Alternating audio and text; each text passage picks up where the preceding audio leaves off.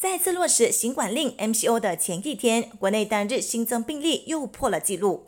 截至中午十二点，国内新增了三千三百零九宗新冠肺炎确诊病例，是疫情爆发以来最高。这也让我国的活跃病例上升到三万零三百九十宗，破了三万宗。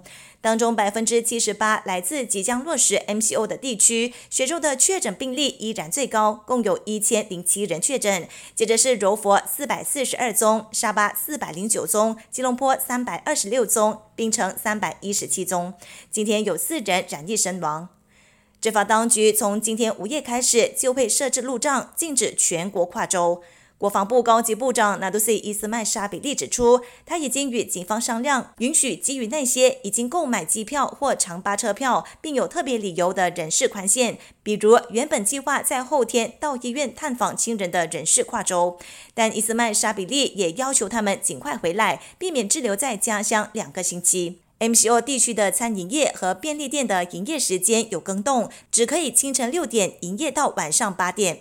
至于 MCO 地区的油站，则可以从早上六点营业到晚上十点。